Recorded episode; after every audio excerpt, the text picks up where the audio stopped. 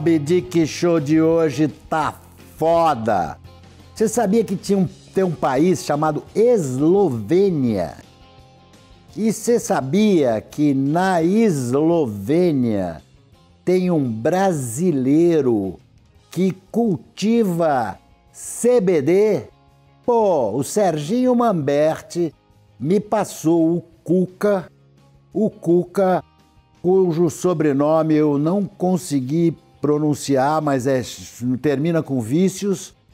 E aí o Cuca mora em Black, na Eslovênia. Então agora eu vou apresentar para vocês para ele e ele vai corrigir essa minha vergonheira de início de programa. Salve, salve, Cuca! Salve, salve aí, Dick! Como é que você tá, cara? Muito bom estar aqui com vocês. Um prazer aí com essa história toda.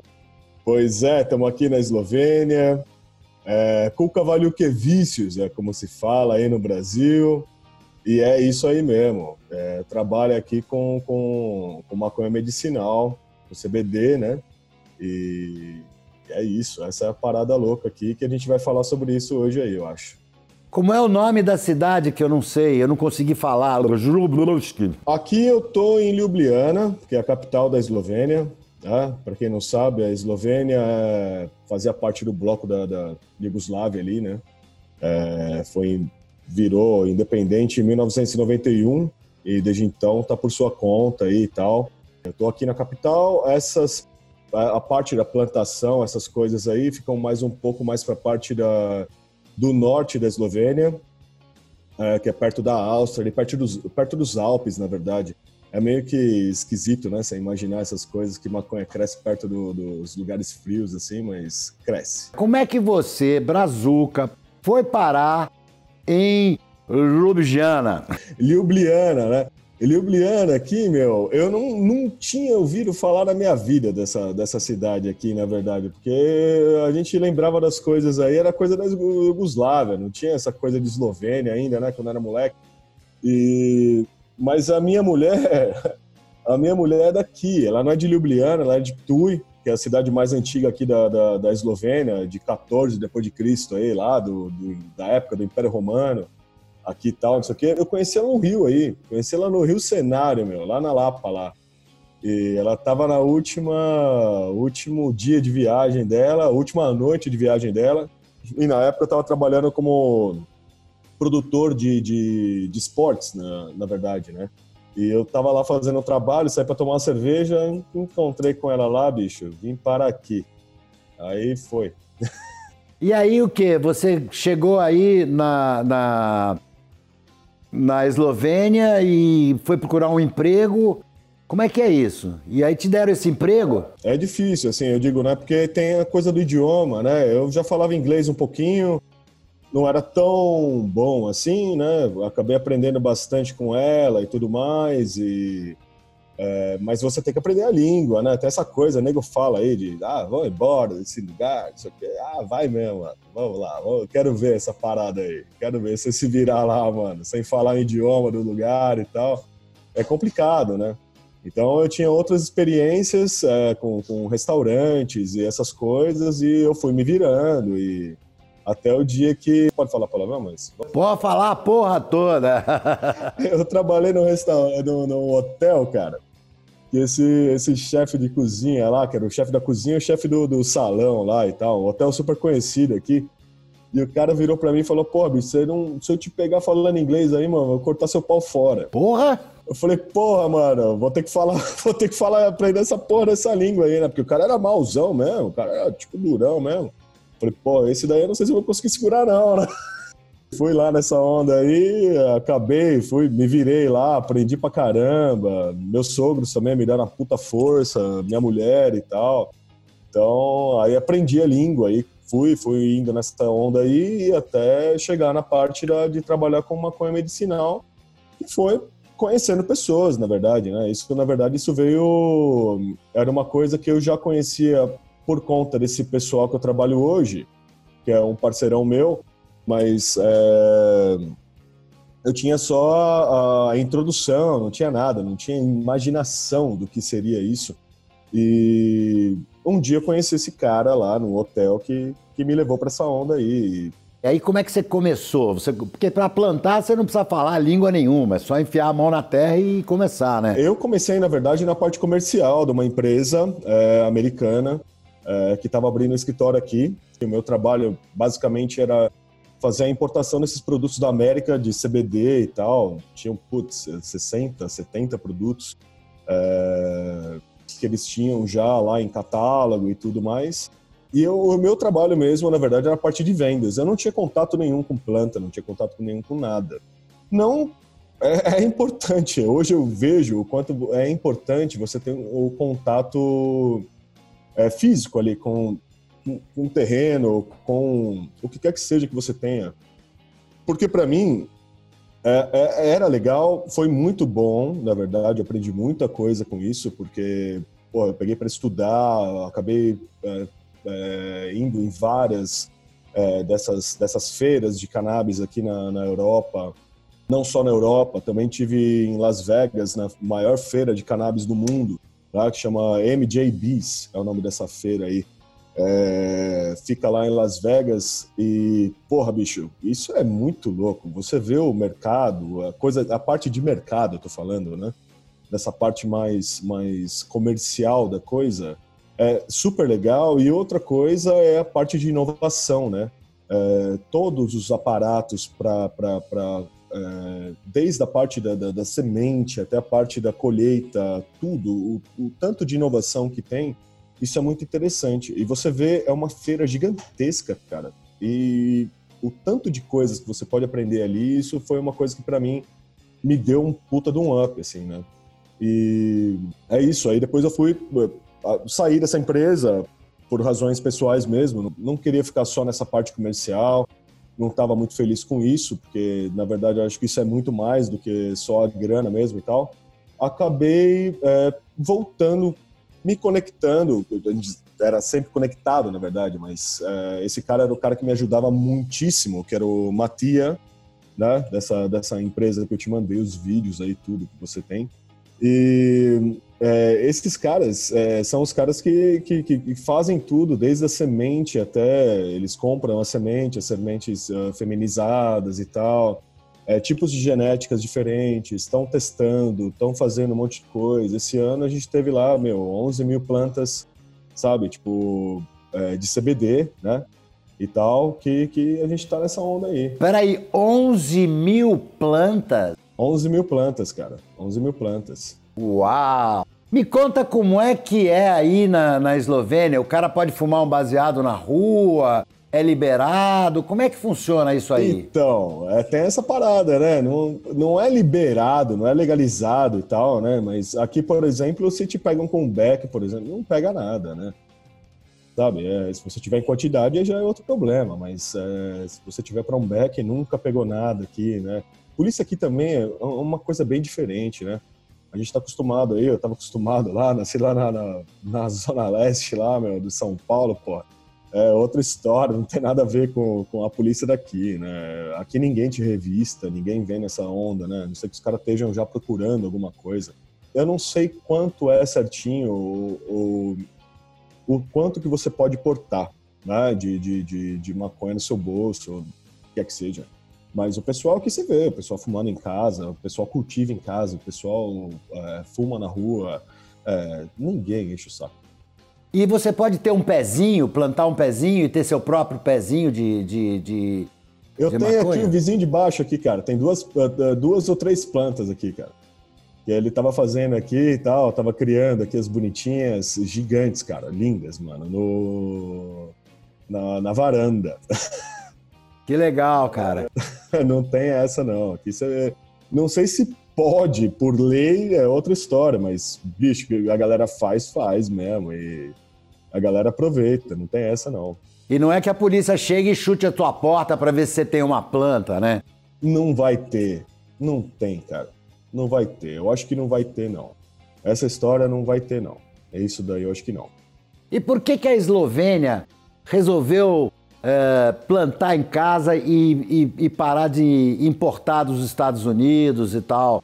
Como é que foi aí a, essa legalização? Você tem alguma fiscalização que vai na tua plantação? Os meninos aí, o pessoal que eu conheço aí, o, o Matia e o Andrade, que são esses parceiros meus aqui, que eu tô com eles aí, é, eles estão desde 2015 nessa onda aí. O ano passado, né, o ano passado, 2019, em janeiro de 2019, é, a União Europeia colocou uma, uma, uma regulação aí, uma, não é nem uma regulação, é uma história aí que, que inclui a, a maconha como, como suplemento alimentar ou como para fumar, o que quer que seja, né? Essa, o CBD em si, né? Que eu tô falando aqui do CBD, né? É, eles colocaram isso como novel food, né? Se você for colocar como suplemento alimentar, é uma comida que não foi ainda provada pelo público desde 1997. Então, não tem teste, não tem nada, é uma coisa nova. Mas 97, bicho, é difícil, né, mano? Você já tá aí 23 anos aí na onda, passando aí, cara, não tem como, né? Então os caras já poderiam ter feito alguma coisa para resolver essa história. Então hoje em dia o que existe aqui é essa, essa tal dessa gray zone, né? essa história dessa, dessa área é, cinza, né? onde não existe uma regulação né, em si pela União Europeia. Né? Existe um órgão lá que se chama EFSA. Vou te mandar depois aí o bonitinho link. Esse link é, é importante para saber das regulações aqui da, da, da Europa. E a gente está esperando essa, essa, essa regulação mesmo, de verdade, quando eles vão chegar e vão falar assim: ó, oh, então isso pode, isso não pode, sei lá, precisa disso, precisa daquilo. Eles colocaram somente os parâmetros que seriam aceitáveis para a Europa.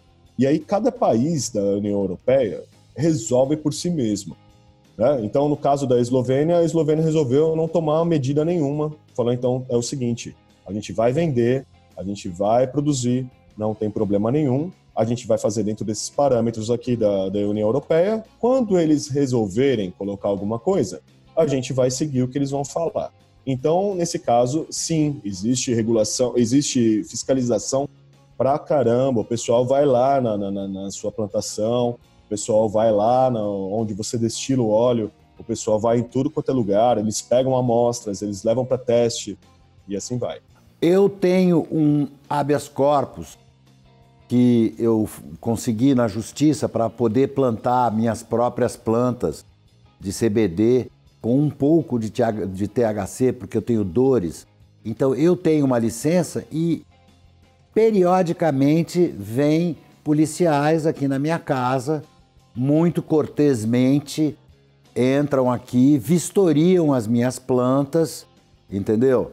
E eu aproveito a oportunidade para ensinar a eles um pouco dos benefícios da maconha. Inclusive, eles, quando eles cheiram as minhas flores, falam assim: Bom, mas isso não é maconha, isso é outra coisa.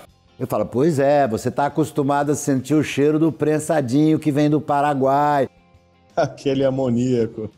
Aí eu mostro o óleo, mostro como é que faz o óleo. Cara, os caras saem daqui. Se eu conseguir mudar a cabeça de um deles, eu vou achar que a minha missão está cumprida. Pois é. A tua plantação, como é que é? É mecanizada? Vocês usam agrotóxicos? É orgânico? Como é que é que funciona a tua plantação? É tudo orgânico, cara. É tudo orgânico. Eu queria voltar só um pouquinho no que você estava falando. Isso aí isso é importante mesmo, de verdade, né? Eu acho que, que essa parte aí é, é, um, é um preconceito assim completamente desnecessário que o pessoal tem com relação à maconha. A maconha é um remédio, cara. Até mesmo eu estou falando aqui do CBD e tal, mas o THC mesmo em si é um baita do remédio. Nem que seja é, o óleo de THC, nem que a pessoa não fume, cara. O tanto de gente que, que usa óleo de THC. É, o, o, creme, creme, cara, para dores e tal. O THC é uma coisa su super importante também. Voltando aí na história do, do, do, da plantação, a plantação sim, eles fazem os clones em, em estufas. Né? A gente compra aqui as, as sementes. Né? Então a gente tem comprado as sementes de, de, de na verdade, dessa vez foram de dois países diferentes, foram da Suíça e da, da, da Itália, genéticas diferentes, para a gente provar esse ano no, no, nos nossos campos aqui, porque a gente estava pensando nessa parte da maconha recreativa, né? É, que é a questão de fumar mesmo, né? E pela, pela, pelas todas as propriedades que isso vem junto, né? Então, a gente compra essas sementes, essas sementes são germinadas lá em, e feitos clones é, em estufa. Depois, sim, a plantação. Esse ano foi a primeira vez que a gente fez. Fez mecanizada, é, com um espaço legal. A planta precisa, é, né, sendo fora do. Né, sendo em espaço aberto, precisa de bastante ar, precisa de bastante espaço. A colheita do, dos buds, né, da, das, das flores, é feita manualmente, né? então tudo é feito manualmente. Então hoje a gente teve aí, faz um mês e meio que a gente está colhendo, na verdade, né, com um grupo de pessoas. E, então a gente passa, a gente processa essas flores é, manualmente. Depois a última, a última parte, né, que na verdade é a parte de, de o pente fino ali, né, tirar ali suas, o restinho de folha, de, de galho, quer que seja. A gente tem uma maquininha, que é o trimmer, que a gente fala, né? Que é o cortador ali, que você parece um cortador de grama ao contrário. Aquele trimmer ali é o que ajuda a deixar o produto final, na verdade, né? Que isso daí, pensando na parte comercial, é o que, que chama atenção ali pro pessoal. E depois vai para secadora e tudo. Isso é tudo feito manualmente, né? Então, depois dessa parte, o que sobra da planta, né? Porque a gente corta somente os galhos onde tem flores, o que sobra da planta a gente tem o tal do combiner aqui, que é um tratorzão. Ele corta a planta, né, ele deixa as raízes e tudo, macera ela já e manda para secar e aí vai para fazer óleo. Legal. Nada se perde, nada, nada se perde nada, nessa planta nada. e ela ajuda a melhorar o solo, porque ela é uma acumuladora de nitrogênio no solo. Justamente. Aí, querido Cuca, eu queria te perguntar uma coisa meio capiciosa, que você me falou aí de recreativa e papapá. Eu fico pensando se alegria, falta de depressão e saúde tem alguma coisa de diferente com falta de dor, com falta de. Entendeu? Na verdade é o seguinte: a maconha é a maconha e é isso. Né? Vamos falar assim: a gente tá, tem esse negócio, não sei como é que tá aí no Brasil, mas é, quando você fala maconha, o pessoal fica meio assim e tal, né? Mas a cannabis em si, né? Ela, é, ela é uma só. Existe a cannabis industrial, que é a cannabis que tem menos de zero, aqui nesse caso, né? Aqui na Europa é 0,2 de THC. Essa é uma coisa, você pode fumar um quilo, cara. Você não vai ficar nunca, você vai ter nenhum efeito psicotrópico. Essa é a diferença da maconha industrial para maconha, a maconha, a maconha que a gente conhece. Mas as duas, das duas, que nem eu tô falando de CBD, das duas você pode conseguir CBD, porque as duas têm CBD. A maconha em si, ela tem o cannabis em si, né? A cannabis em si, ela tem mais de 150 canabinoides, cara. Né? Não é só, a gente fala de CBD, porque agora tá em trend aí, tá nessas coisas e tal que o pessoal tá falando. Fala de THC de uma maneira negativa e tal. Mas na verdade, cara, isso é tudo junto. Né? Isso é tudo junto. Existem diversos canabinoides que o pessoal tá começando a estudar um pouco mais. Eu acho que a gente é, tem que lembrar para as pessoas que o que faz todos esses canabinoides é um que começa, que é o canabigerol. O canabigerol. O CBG. É aí que tudo começa.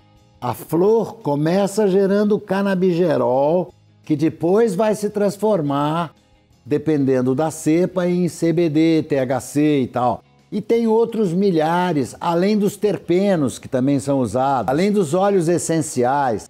E mais e mais e mais e mais. E eu vou falar uma coisa: que essa maconha, esse cânhamo, essa maconha ruderalis alta, ela também produz fibras, fibras de altíssima qualidade para tecidos, uh, cordas. Concreto, papel, tecido. É, tudo que você imaginar, cara, todas essas coisas que poderiam. É, a maconha, cara, é muito legal nessa. A maconha, eu digo, o cânhamo em si, né? O hemp, né, que a gente fala. Cara, isso daí é, é um dos materiais mais versáteis é, que existem no mundo, se não o mais versátil. Né? Porque você consegue fazer uma plantação, no Brasil, por exemplo, que tem esse clima que tem aí, dá para fazer três, quatro vezes por ano. Né? Aqui a gente conseguiu fazer duas, porque aqui o tempo é muito frio você salva, salva o solo. Você não precisa plantar eucalipto lá, cara, que depois de duas, duas colheitas lá, duas cortadas lá, já era, acabou, o solo tá morto. Acabou. Não precisa, cara, você planta maconha, a maconha ela tá ali fertilizando. Lógico que você tem que dar uma pausa pro solo, mas meu, Na boa, você pode fazer isso quatro vezes, cara, por ano. Você tem uma, um, um, um tanto de fibra que você tem. Pô, para tênis, cara, roupa, papel, é, concreto, telha, é, tijolo. O que você imaginar que dá para fazer com essa fibra, cara, você pode fazer. Essa, essa, essa parte, porra, não tenho o que falar. Me diga uma coisa: quantas pessoas, quantos empregos a sua empresa, só a sua empresa gera?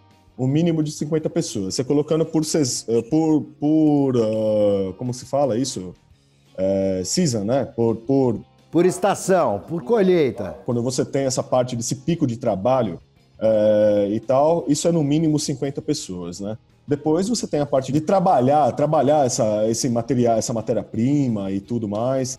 E aí vai mais para menos e tudo, mas o quanto de pessoas que atinge isso é, é gigante, né? É gigante. É um mercado que é um mercado que está crescendo a cada ano. Apesar desse ano, apesar desse ano, tá, tá, tá é, é bem difícil assim, né? É, com essa situação toda, é, a gente tem feito mais coisas mesmo para crescer a nossa estrutura e tentar é, fazer essas coisas de uma maneira mais acessível para o pessoal que vai comprar depois, né? Porque quando você faz, falando da parte comercial, quando você faz essas coisas, né? Quando você é, tem um investimento por trás, tem um trabalho por trás, é claro que tem a parte comercial, né? Mas é uma parte comercial onde você paga taxas, você tem esse monte de coisa e tal, não sei o quê. É, mas tem, claro que você tem que fazer uma grana em cima, em cima daquilo ali, né? São 11 mil plantas, não sei quantos toneladas de, uma, de, de cannabis que a gente faz por ano, né? Só dessas flores, por exemplo, esse ano a gente está lá com 500 quilos, né? Meia tonelada de flor, cara. Sabe? Então, fora o óleo, quanto que vai vir e tal. Então, isso é uma coisa que a gente tenta fazer para os outros, né? Para a galera que está precisando mesmo, né? E tentar colocar isso na parte mais, mais barata possível ali. O, como é que é o sistema de saúde aí, hein? O governo é, deixa, é, é, atende a, população, o, o, governo compra esse remédio e dá para as pessoas que não têm dinheiro? Como é que funciona isso aí? Tem um sistema de saúde, tipo SUS? É, o sistema de saúde daqui é assim, né? Aquela coisa que ficou ainda do, do da época do Marechal Tito, né? Do, do, do... então, Pois é. E é, é, assim, eu digo, aqui é legal porque assim, o pobre e o rico vai no mesmo lugar, que não tem, não tem sido libanês para ninguém não, cara. Então, não importa quanto dinheiro você tem no seu bolso. Por exemplo, a minha médica, quando eu falei para ela que eu estava trabalhando com isso, eu perguntei para ela se ela podia receitar. Ela pode receitar se for uma coisa muito extrema e tal, ela pode sim receitar é, produtos à base de THC. CBD, por exemplo, ele entra na categoria de, de suplemento alimentar, né? Então, esse é um, um negócio que o pessoal está fazendo aqui, que está indo para outro caminho, não mais pela parte médica. Aqui a Europa está pegando essa parte de CBD, essas coisas, como uh, suplemento alimentar, e a parte do THC como médica. Existem duas indústrias farmacêuticas, duas uh, empresas aqui que fazem né, esses produtos e tal, eslovenas, né, que têm licença para isso. Que tipo de inseticida vocês usam aí na sua plantação? A gente não usa inseticida, cara. Ah, por quê? Então, não usa. A gente tem. É, tudo aqui é orgânico mesmo, né? Então, até mesmo essa parte do inseticida em si, não importa, até mesmo se seja orgânico, um tipo de inseticida orgânico e tal, no final das contas, quando você vai fazer a extração para o óleo e tudo mais, e vem os testes, cara, os testes não são tão positivos, né? Então acaba tendo alguma, algum resíduo ali nessa parte química e tal de nada. É tudo realmente as plantas crescem ali do jeito delas. A gente passa ali toda semana olhando uma por uma é, e tirando folha, cara, para ver se, se é, e checando, claro, se elas não estão tocando no chão, é, como que tá o sistema de circulação de ar delas, é, vendo se não tem algum tipo de, de, de, de fungo ali, mas isso é, é, realmente é um por um mesmo, cara. É indo lá, indo lá no campo e olhando e cuidando e não tem jeito, cara. Isso foi uma coisa que eu fiz pessoalmente mesmo e eu tenho o maior prazer de falar que não, não, não tem. Os eslovenos são quase japoneses, então. Quase, quase.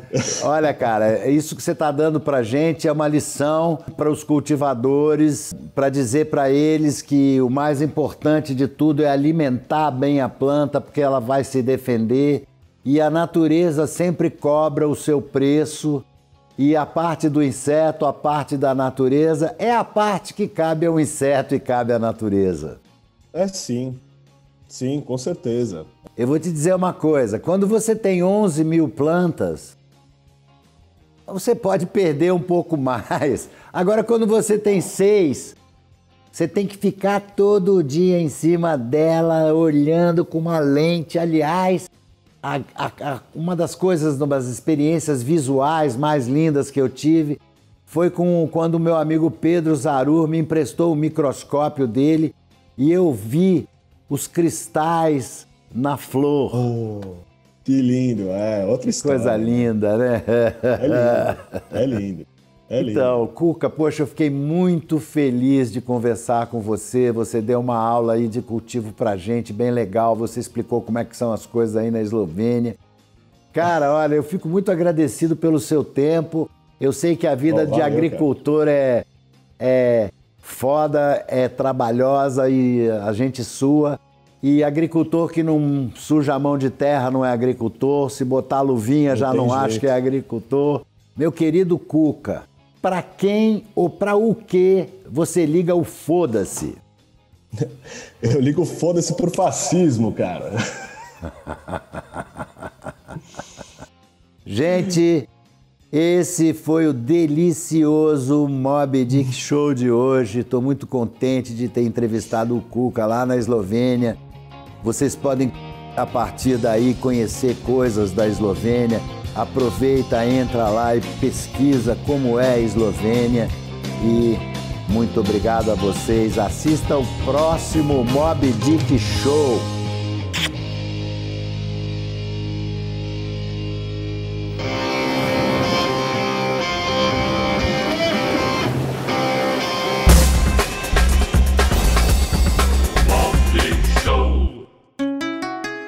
Rádio Hemp.